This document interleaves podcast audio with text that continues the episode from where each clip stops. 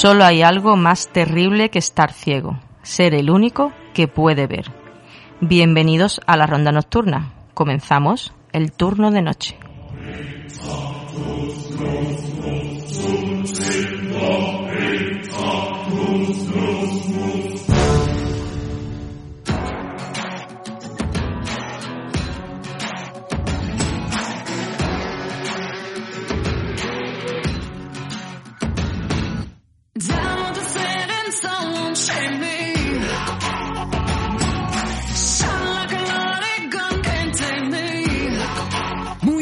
Buenas a todos, jóvenes y jóvenes. Bienvenidos una semana más al 89.1 de la FM de Málaga. Esto es Sports Direct Radio, esto es el turno de noche.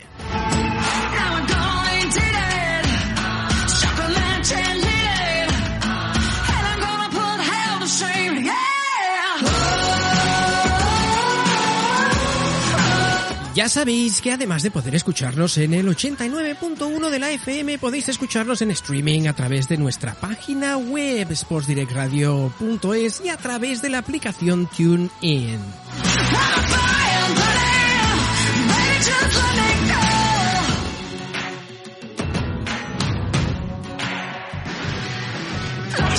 Por si fuera poco, estamos a la carta y con acceso total al histórico. ¿Dónde? Pues en nuestra plataforma primigenia, en nuestro canal TDN Turno de Noche en iBox.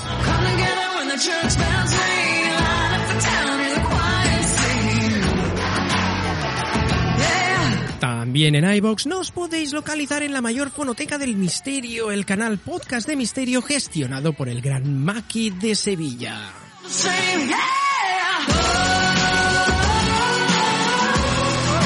Por si todo esto fuera poco, también estamos presentes en las principales plataformas de podcast como Podimo, Cashbox, Audible, iTunes, Spotify y otros muchos más.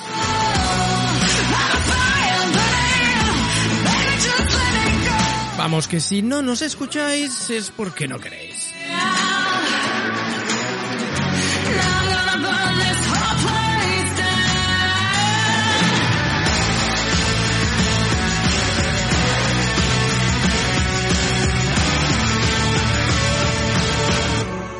Ahora sí, hechas todas las presentaciones pertinentes, arrancamos el turno de noche.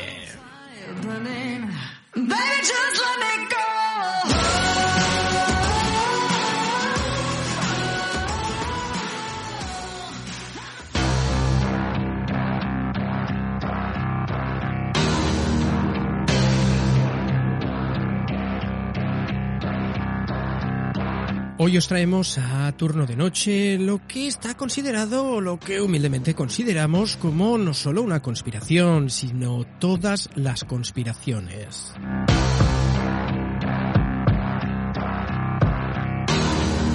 Y es que hoy en turno de noche os hablamos de QAnon, la madre de todas las conspiraciones.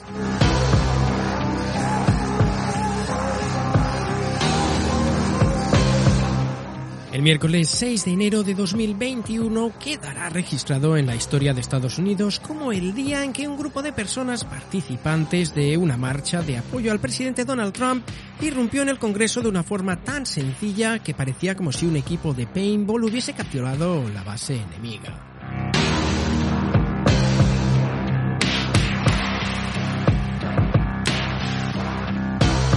La figura paradigmática de la toma fue el autodenominado Q Shaman, un tipo disfrazado con un casco con cuernos que parecía sacado de una representación barata de un vikingo en el cine de mitad del siglo XX. Tanto ese día como el siguiente, con el tema en casi todas las portadas de los diarios estadounidenses, el público comenzó a adentrarse en QAnon, la teoría conspirativa más eficiente de los últimos años, que terminó construyendo una especie de movimiento detrás de ella.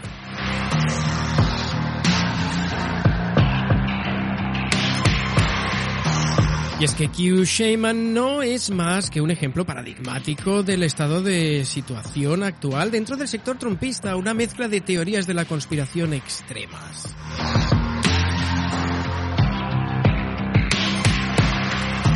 Hugh Shayman y el resto de quienes participaron del bautizado asalto al Capitolio no solo son seguidores, al menos una parte de la teoría de la conspiración de QAnon, sino que se animaron a representar el rol de los antiguos revolucionarios norteamericanos. La consecuencia de esta performance van desde la muerte a manos de la policía de una manifestante con la camiseta de QAnon hasta el singular hecho de que todo el arco político, incluida Nancy Pelosi, símbolo del establishment del Partido Demócrata, cierre filas contra Donald Trump en defensa del orden constitucional.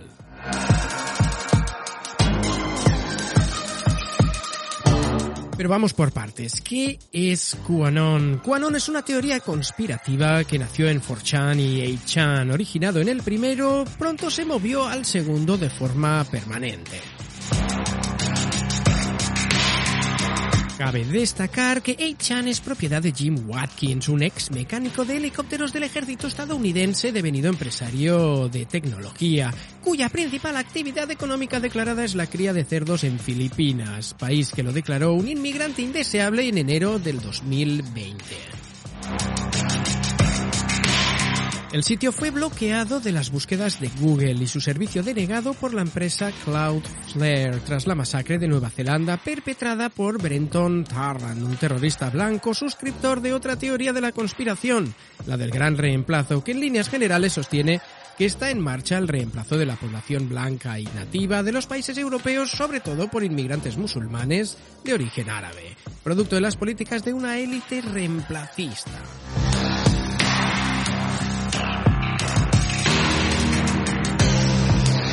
Tras la baja del sitio y el cese de las publicaciones de Q, Watkins volvió a levantarlo bajo el nombre de 8kun y tras ese evento volvieron los posteos de Q. Cuando fue requerido por el Congreso de Estados Unidos para declarar sobre su responsabilidad en el contenido que se postea en 8kun, Watkins se presentó con un pin con la letra Q.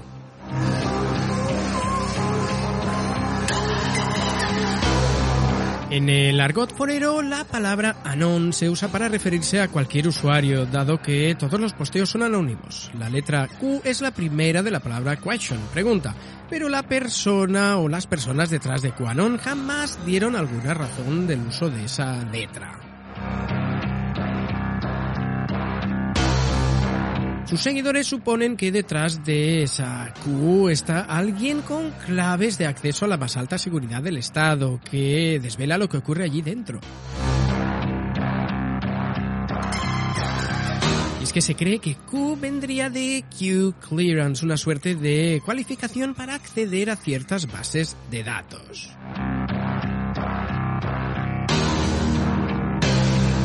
Aún así, sea quien fuere quien está detrás de esa Q, eh, afirma que Trump prepara un contraataque contra esas élites que ya estábamos hablando hace un momento, un presunto plan maestro al que Q llama The Storm.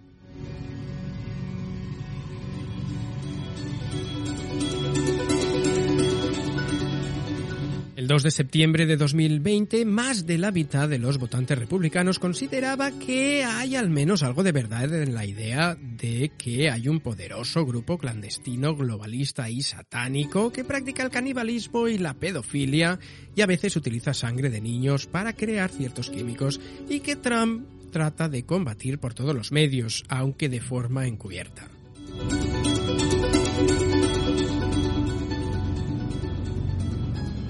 Quizá el incidente más significativo que puede situarse como antecedente de QAnon es el caso conocido como Pizzagate. El 4 de diciembre de 2016, unos pocos meses después de que Trump ganase la presidencia, Edgar Madison Welsh entró con un AR-15 cargado a la pizzería Comet Ping Pong en Washington DC, donde creyó que funcionaba una red de pedofilia coordinada por Hillary Clinton. Si bien apuntó su arma contra un empleado del local, no llegó a lastimar a nadie, tras lo cual fue apresado por la policía. La teoría de que esa pizzería era el centro neurálgico de una red de pedofilia se había vuelto una especie de meme o broma dentro de los canales de 4chan a raíz de los emails de Clinton revelados por Wikileaks durante la campaña presidencial en los cuales el nombre de la pizzería aparecía mencionado en reiteradas ocasiones.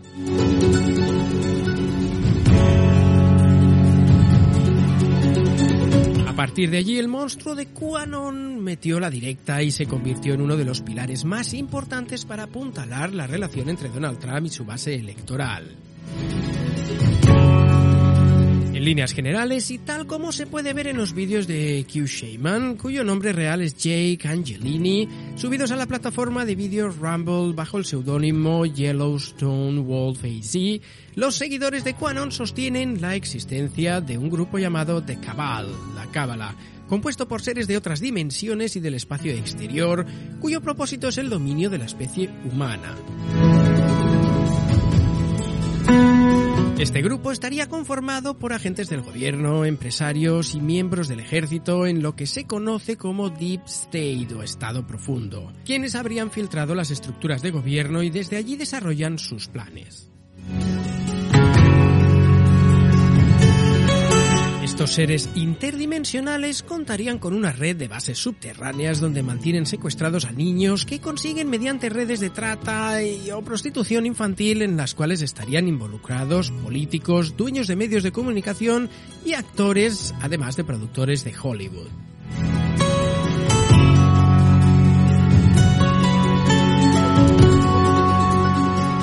Esta élite secreta utilizaría una serie de recursos técnicos y humanos para llevar adelante sus planes, como por ejemplo las vacunas desarrolladas con el apoyo de la Fundación Bill y Melinda Gates, que en realidad tendrían como objetivo instalar nanorobots, que serán manejados mediante las instalaciones de 5G y podrían controlar la mente de todos aquellos que hayan sido inoculados.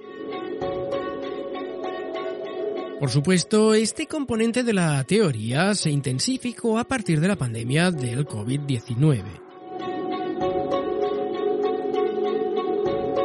Otra de las herramientas usadas por este grupo pueden incluir algunas variantes de la francmasonería y el comunismo, que según Q. Shaman y los seguidores de QAnon es una forma de magia negra que sirve para controlar, claro está, las mentes de los seres humanos.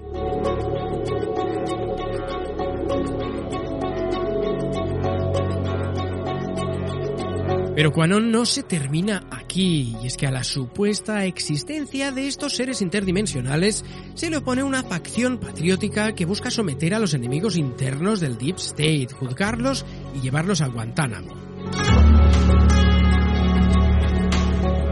Estos agentes del bien son funcionarios leales al presidente Trump y miembros del ejército que a la vez están desarrollando tres tipos de tecnología que no solo permitirían a QAnon y sus seguidores derrotar a la cábala, sino además restaurar el medio ambiente, el sistema monetario y la prosperidad económica.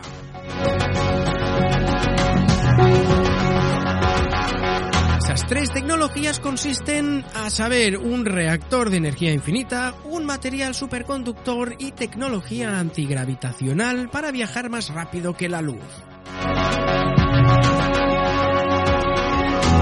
Si fuera poco, las facciones leales también estarían luchando por volver a instaurar el respaldo del dólar en función del valor oro eliminado por Richard Nixon en el 73 y con ello construir un cielo en la tierra.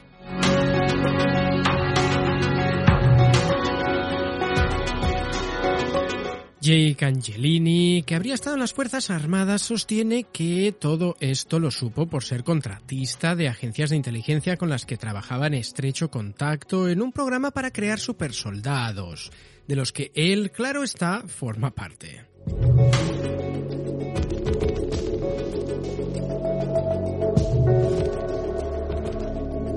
En ese sentido, también afirma que la película Capitán América fue una operación de guerra psicológica para sembrar en el público estadounidense la idea de un supersoldado patriota que luchará por defender los intereses estadounidenses.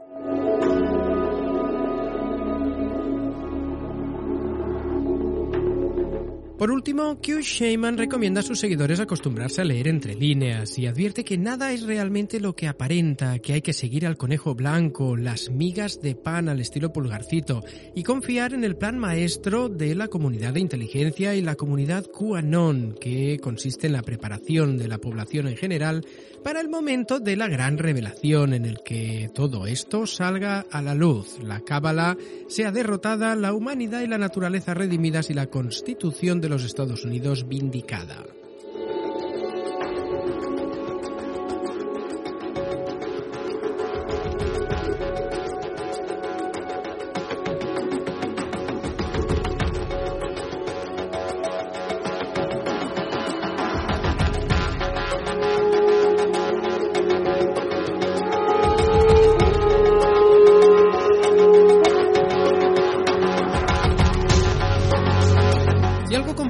Estas teorías conspirativas es el simple hecho de descreer de la evidencia empírica o bien de los hechos. En este sentido, una teoría conspirativa implica un salto de fe. Hay que creer que la realidad no es sino un velo que esconde lo verdaderamente real.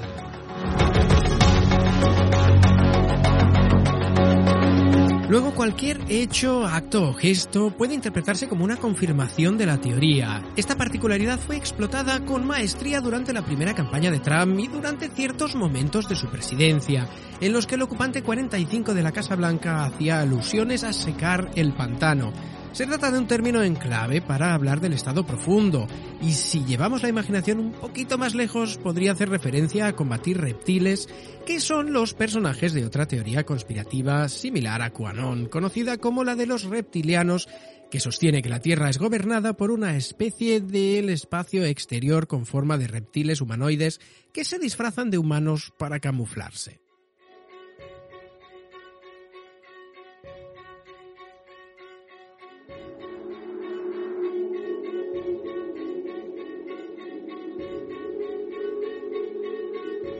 Una vez que alguien da el salto de fe que consiste en descreer de la realidad o quitar el velo, entonces cualquier explicación es posible. Solo se necesita acomodar los hechos y las interpretaciones de tal forma que armen una red de sentido que sostiene la teoría, más allá de cualquier evidencia real.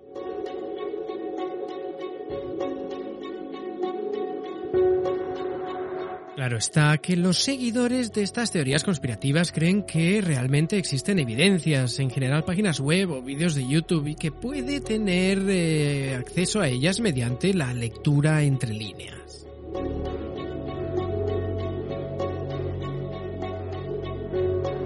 QAnon, como ejemplo paradigmático de una teoría conspirativa, les permite a sus seguidores obtener la cuadratura del círculo, criticar la estructura social injusta generada por la fase actual del capitalismo sin tocar los fundamentos ideológicos de este. Esta teoría, en definitiva, explica que lo que realmente aqueja al gobierno de Estados Unidos es un problema de management bajo la forma de una infiltración por parte de sus enemigos. Así sostiene que los fundamentos del gobierno son intocables, pero que es necesario una derrota radical del mal manejo para lograr un Estado justo.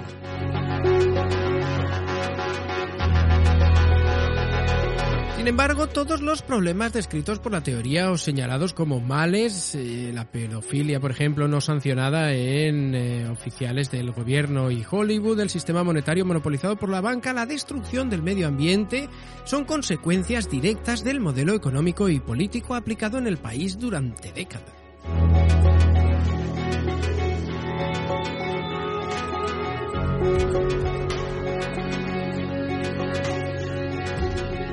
Por un lado, y si bien el establishment gubernamental repudió los actos del 6 de enero, hay un sustrato profundamente estadounidense en QAnon y sus seguidores. En primer lugar, la idea de una especie de batalla final bajo la forma de una gran revelación tiene un fuerte sentido apocalíptico y unido a la tradición del protestantismo evangélico.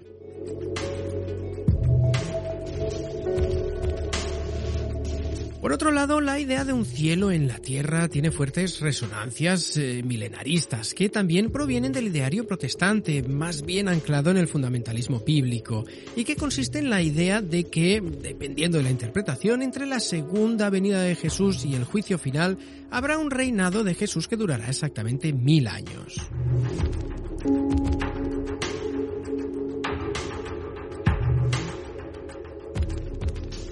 La idea de un milenio de amor y paz entre los seres humanos no es nueva, acompaña al cristianismo desde casi sus orígenes.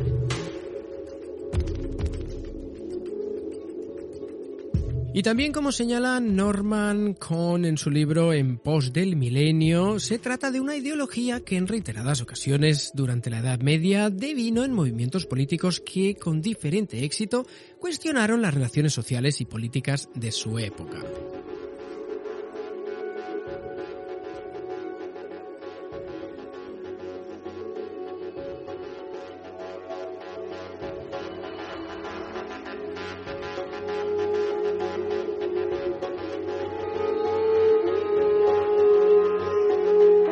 Algo bastante significativo que Q. Shaman sostiene en un vídeo explicativo sobre la teoría política de QAnon es que su principal enemigo es la agenda transhumanista impulsada por corporaciones y sectores del gobierno.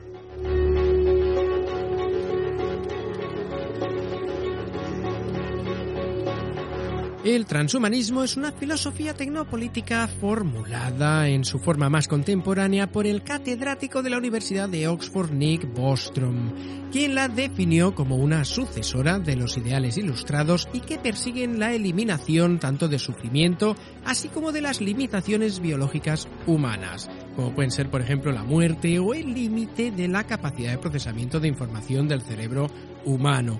Todo esto mediante la fusión radical de la tecnología y el cuerpo humano.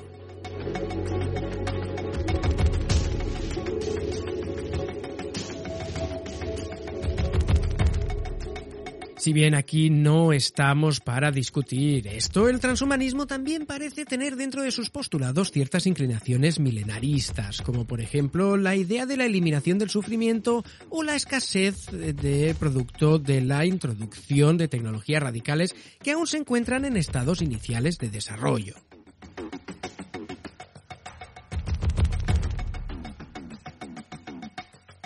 Y es que el transhumanismo se popularizó a través de Internet gracias a su idea de singularidad tecnológica, que se explica como un supuesto evento futuro en el que alguna de todas las tecnologías en desarrollo, ya sea nanotecnología, inteligencia artificial, extensión de la vida, etcétera, puedan cruzar un umbral de desarrollo tal que la condición humana sea trastocada para siempre y avance al siguiente escalón evolutivo.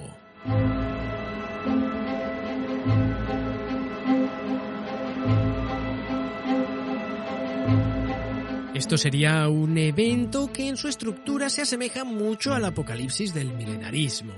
Esta idea, tanto la del transhumanismo como la de la singularidad tecnológica, ha tenido una fuerte recepción en Silicon Valley.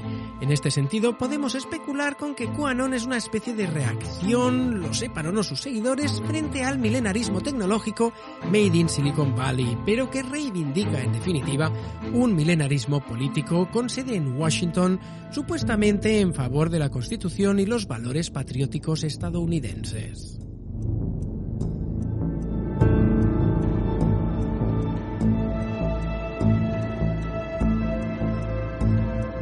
Es tentador pensar en esta dicotomía como la emergencia de dos ideologías completamente opuestas, una creada al calor de las tendencias académicas más novedosas y la otra en contra de toda evidencia posible y en rincones olvidados de Internet, pero con un sustrato en común, la lucha por el futuro.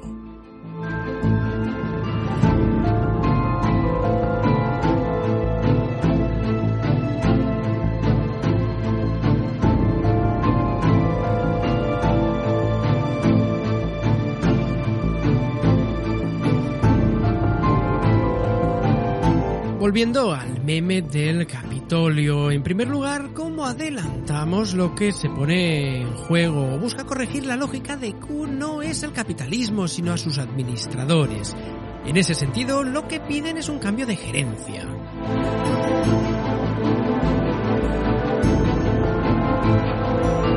Segundo lugar, y por descabellado que suene, una teoría conspirativa funciona como una explicación del mundo. Más allá de los ribetes delirantes que puede tener QAnon, este presenta un orden claro, los patriotas contra la cábala, buenos y malos, Capitán América contra Hydra. Ya sabéis que en el universo el Capitán América Hydra es una red de espionaje que, oh, casualidad, se infiltró en la inteligencia estadounidense.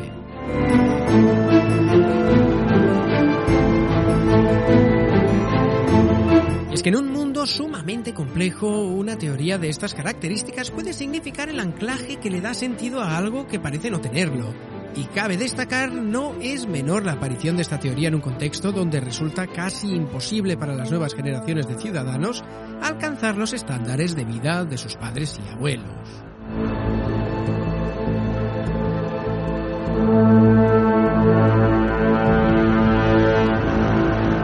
No por nada, la meta final del bando patriota de QAnon es construir un paraíso en la Tierra, un imaginario que puede encontrarse en toda la tradición política norteamericana. En tercer lugar, la influencia en política de los memes y su difusión por redes sociales mainstream, ya sea Facebook, Instagram, Twitch, YouTube, hay, miles, y por redes sociales fuera del mainstream, Gap, Reddit, los chanes, 4chan, IQ, 9chan, 16chan. Si algo podemos decir del gobierno de Trump es que empezó en parte gracias a los memes. El efecto de la rana Pepe y la influencia de 4chan en la campaña es palpable. Y murió en parte metiendo literalmente un meme en el Congreso. Porque seamos realistas, ¿qué es Q Shaman si no la corporización misma del memeplex QAnon?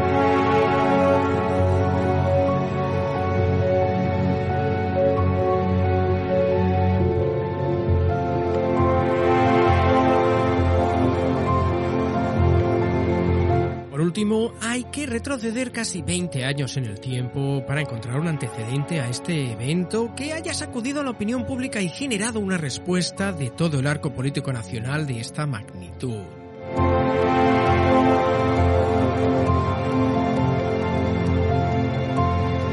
El 11 de septiembre del 2001, aunque bueno, no son eventos realmente comparables, el mundo entero sintió como el gobierno de Estados Unidos no pudo hacer literalmente nada para impedir que dos aviones impactaran contra el World Trade Center.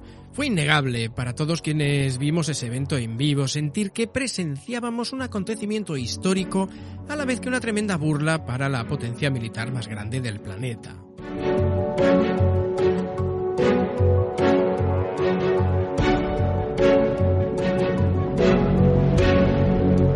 6 de enero de 2021, como dijo un sabio usuario de Twitter, el país más poderoso del mundo no pudo impedir que un tipo disfrazado como Chewbacca y unos cientos de rednecks invadieran el templo sagrado de la democracia y del excepcionalismo estadounidense.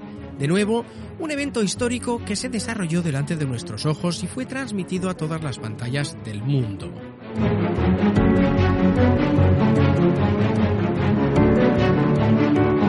Cabe recordar que después del atentado de 2001, el gobierno de George W. Bush pasó una serie de leyes que dotaron al Poder Ejecutivo de poderes para infringir los derechos individuales de sus ciudadanos en niveles que eran completamente impensables apenas unos años antes.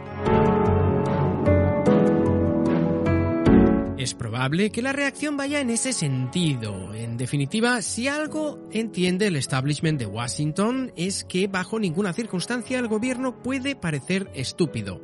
Hay que evitar que el rey se pasee desnudo.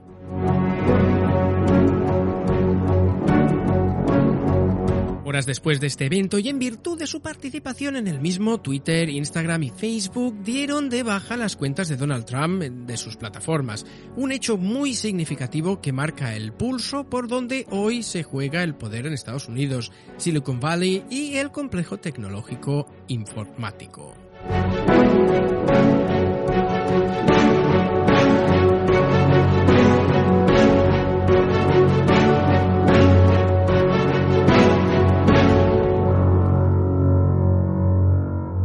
Todo esto, ¿qué le sigue? Si algo afirmamos en la primera parte de este programa era la condición de lappers que ostentaban los seguidores de QAnon y los demás participantes del asalto al Capitolio. Como se puede ver, el único tipo de participación política de estos sectores es en definitiva performática. El asalto no fue coordinado ni parte de un plan insurreccional, fue tan solo la ocupación del espacio. Al poco tiempo, el Senado continuó con las sesiones como si nada hubiese pasado. Estas son las ventajas del LARPing. Alguien puede disfrazarse como un revolucionario patriota sin tener que hacer ninguna de las tareas políticas que eso implica, ya sea organizarse, conspirar, tomar el poder.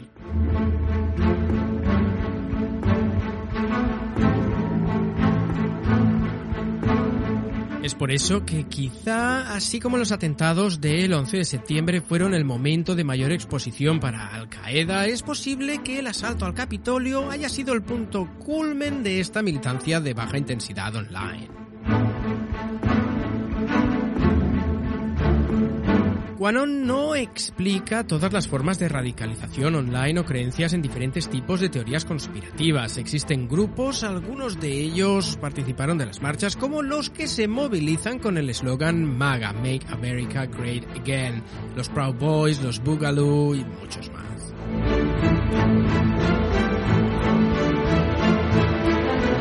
El caso de QAnon, la conspiración también ha hecho de contrapeso a las acusaciones de injerencia rusa en las elecciones de 2016, que en ocasiones se convirtieron ellas mismas en teoría conspirativa, y sin duda su popularidad se asienta sobre casos reales recientes como el escándalo en torno a Jeffrey Epstein y sus allegados.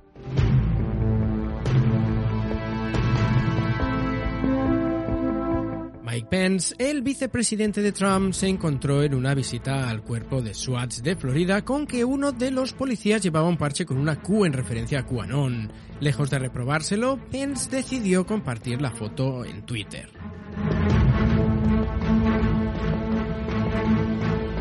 La teoría de la conspiración ha logrado agrupar a cientos de miles de estadounidenses en grupos de Facebook, aunque la red social les expulsa de tanto en tanto por sus incitaciones al odio y la violencia. Algunos candidatos republicanos al Congreso, como Angela Stratton King, Anthony Tucker o Marjorie Taylor Greene, han aireado abiertamente su apoyo a la teoría de la conspiración y han gozado del apoyo del presidente.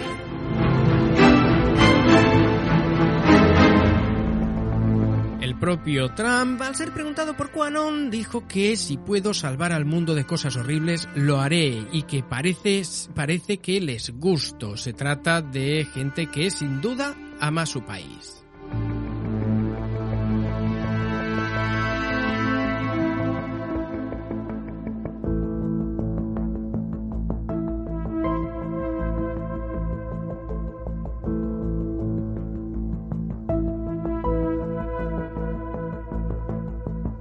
Pero ya que estamos, acabemos la velada con la que sin duda, tras el asalto al Capitolio, fue la obra maestra de QAnon, el Pizza Gate.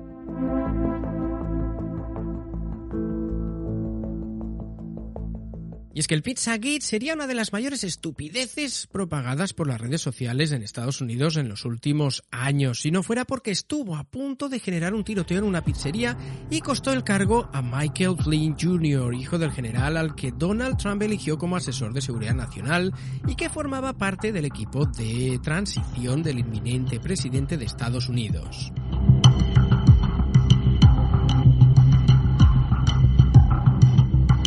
El escándalo puso de relieve que la estrategia utilizada por el equipo de Trump al apostar por la denominada posverdad, una estrategia que supone la, aceptar la mentira como mensaje político, si sirve para movilizar a los partidarios y que en España ya ha tenido sus derivaciones, supone un riesgo cada día mayor para la gestión de lo público.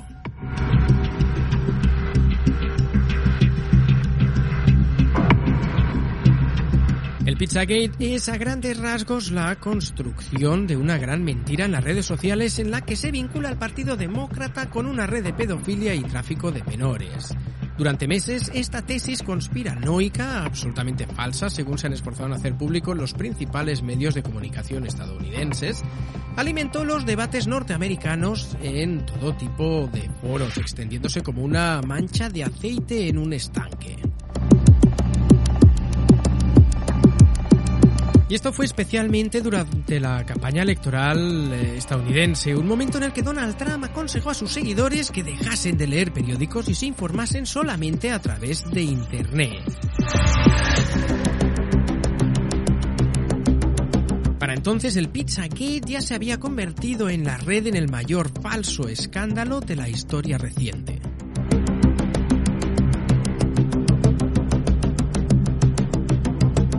Recordemos que el origen de esta polémica se encuentra en la filtración de miles de documentos internos del Partido Demócrata a Wikileaks, una fuga de datos que la CIA atribuye al gobierno ruso y Obama ordenó investigar.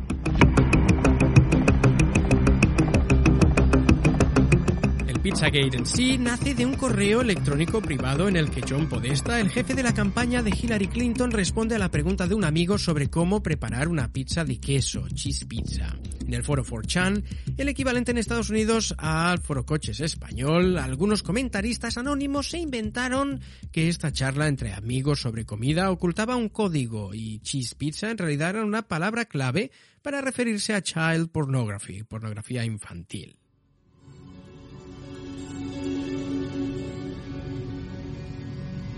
Y todo esto simplemente porque ambas palabras en inglés empezaban por las mismas letras, C y P. A raíz de este comentario, los internautas comenzaron a vincular una pizzería de Washington, Comet Ping Pong, con una imaginaria red de pedofilia.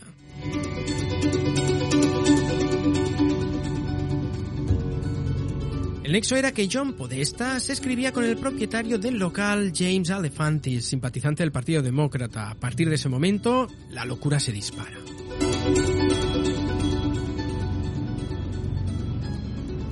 En las redes se comienza a relacionar a Comet Ping Pong con una secta satánica, simplemente porque su anuncio de neón aparece un, aparecen unas lunas, al igual que en algunas representaciones icónicas del demonio. Los internautas se inventaron que Obama estuvo jugando al ping-pong en el restaurante. Todo porque el dueño colocó en su local una foto del presidente en la Casa Blanca practicando ese deporte. Al mismo tiempo, se publicaron fotos del dueño del establecimiento con una camiseta que asegura I love Fund como una presunta declaración de pedofilia. Pero todo es mentira. Quien aparece en la foto no es el propietario del Comet Ping Pong y Fund es una cafetería. En el colmo del delirio, un blog afirmó que John Podesta y su hermano pueden ser los autores del secuestro de la niña Madeleine McCann, la niña británica desaparecida en Portugal. El origen de este bulo es que ambos se parecen a unos supuestos secuestradores identificados en un retrato robot. En las redes se comenzó a decir que Comet Ping Pong está situado sobre una red de pasadizos subterráneos en los que se abusa de niños y se practican ritos satánicos.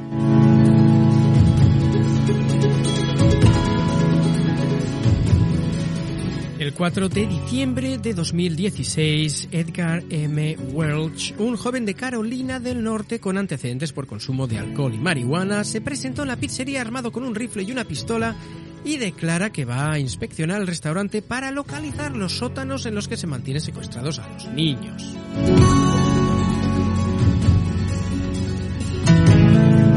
La policía consigue detenerle cuando ya ha disparado para amedrentar a los empleados. Michael Flynn, el asesor de Donald Trump, publica entonces en Twitter, hasta que el Pizzagate se demuestre falso, seguirá siendo noticia. Este texto en el que da veracidad a los bulos le cuesta el cargo. La posverdad es una estrategia demasiado dura para un equipo que va a comenzar a dirigir Estados Unidos y además el Pizzagate ha estado a punto de crear una masacre.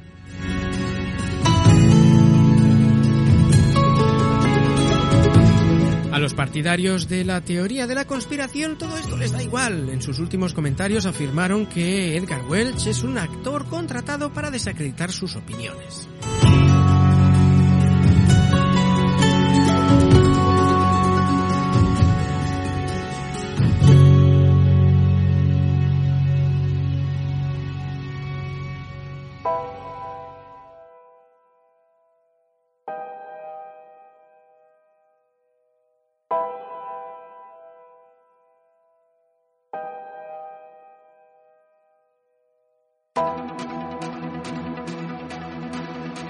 Y todo esto, amigos, nos lleva a lo que es el último delirio de QAnon, y es que cientos de personas seguidoras del movimiento QAnon se concentraron en Dallas el 2 de noviembre esperando que John Fitzgerald Kennedy Jr., conocido como John John y fallecido en 1999, anunciase que realmente no murió y que eh, acompañará a Donald Trump en las elecciones presidenciales de 2024.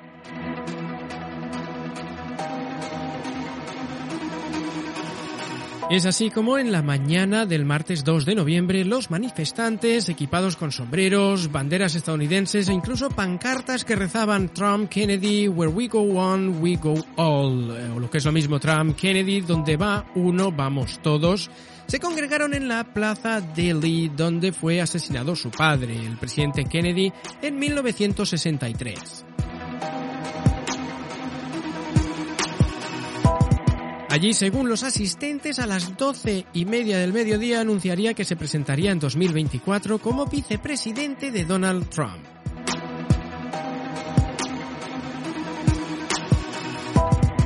A lo largo de la jornada, los manifestantes ocuparon la plaza y se congregaron a ambos lados de la calle, donde jaleaban los diferentes coches que iban apareciendo en la zona.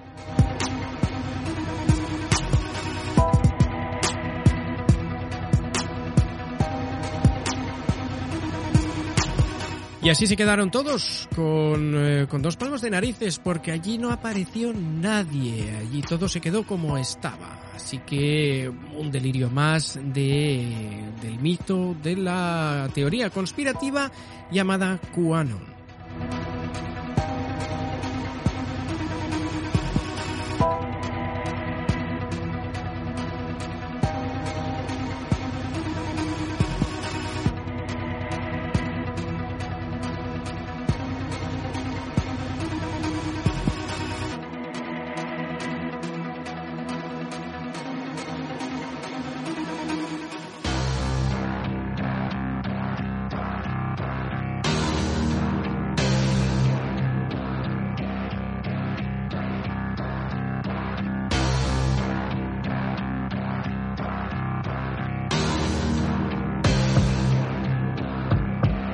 Como vemos, eh, aparentemente QAnon es un movimiento que se ha ido completamente de madre. Es cierto que conectan los puntos para que su narrativa, pese a ser muy estrambótica, tenga cierta coherencia, pero también es cierto que hacen conjeturas sin fundamento muchísimas veces basadas en simples rumores leídos en cualquier tablón de 4chan, 8chan o similares escritos por cualquier persona anónima.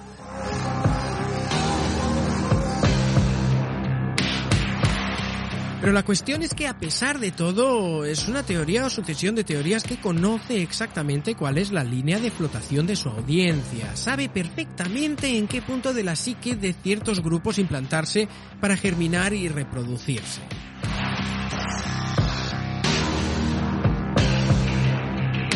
Se dice que algo así no puede ser casualidad ni mucho menos, lo cual sería incluso peor, porque significaría que está orquestado al milímetro por alguien con intereses bastante oscuros.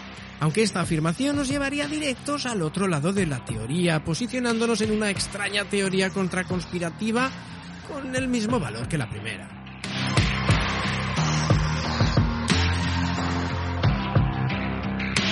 En todo caso, esta teoría saca a relucir los peligros de Internet como medio de comunicación, un medio en el que el anonimato está a la orden del día y en el que revisar fuentes se basa en hacer una búsqueda en Google.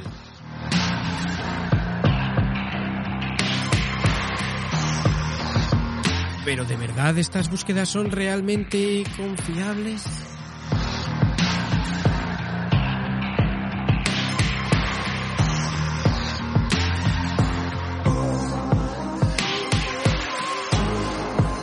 En fin, quizá la madre de todas las conspiraciones o sea QAnon. Quizá ni siquiera sea quien está detrás de QAnon. Quizá, amigos, la madre de todas las conspiraciones ni ha salido a relucir ni nos la podemos imaginar todavía.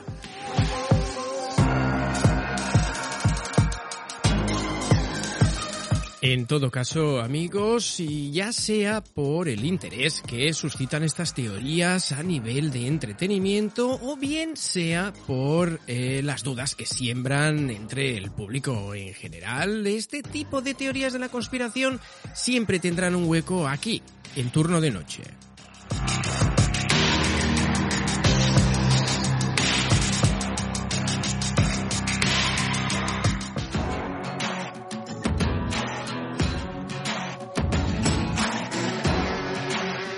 Pues sí, amigos, ha sido un viaje intenso, ha sido un viaje, la verdad que muy placentero por la conspiración de QAnon.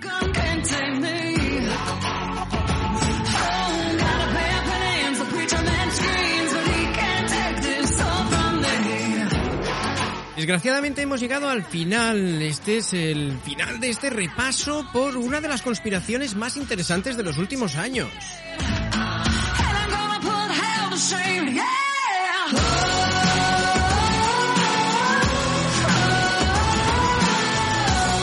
A mí ya solo me queda despedirme y desear que este viaje te haya resultado tan placentero como me ha resultado a mí.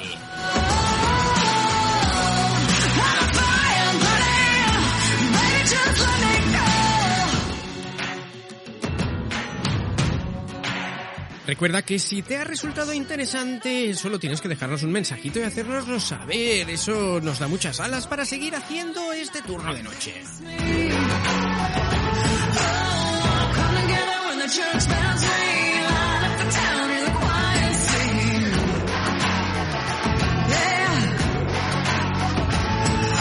No os olvidéis de dejarnos un like si os ha gustado, compartirlo con vuestros amigos y seguidnos en todas nuestras redes sociales.